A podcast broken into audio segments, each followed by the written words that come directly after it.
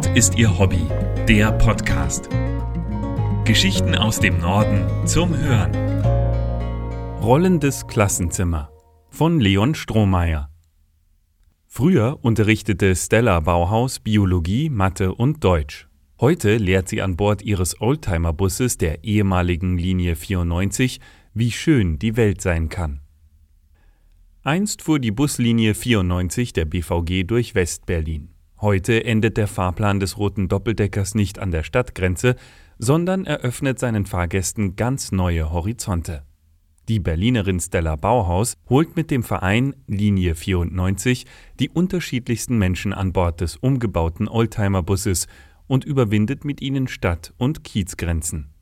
Wie akut das Thema der räumlichen Isolation ist, merkte die Lehrerin bereits 2011 an einer Berliner Schule. Die meisten Schüler hätten einen Erfahrungsradius von vielleicht 500 Metern. Außerhalb ihres Kiezes sei ihnen alles fremd gewesen, erinnert sich die heute 30-Jährige, die daraufhin die Initiative ergriff.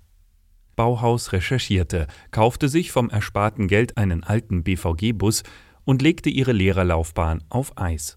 Den Bus, einen Büssing DE 74, brachte sie auf dem Hof der Berliner City Tour unter, wo sie prompt ein Praktikum anfing.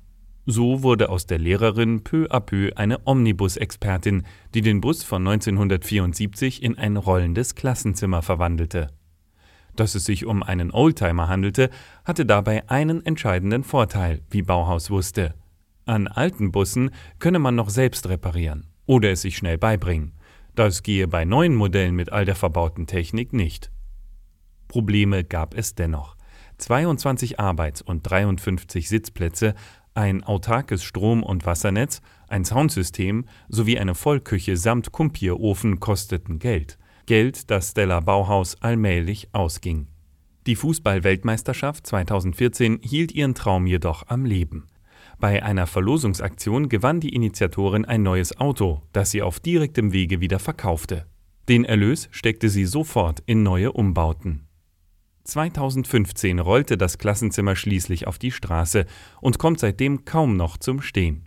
2017 gründete Stella Bauhaus den Linie 94 e.V. und zog mit dem Bus auf das Freilandgelände in Potsdam.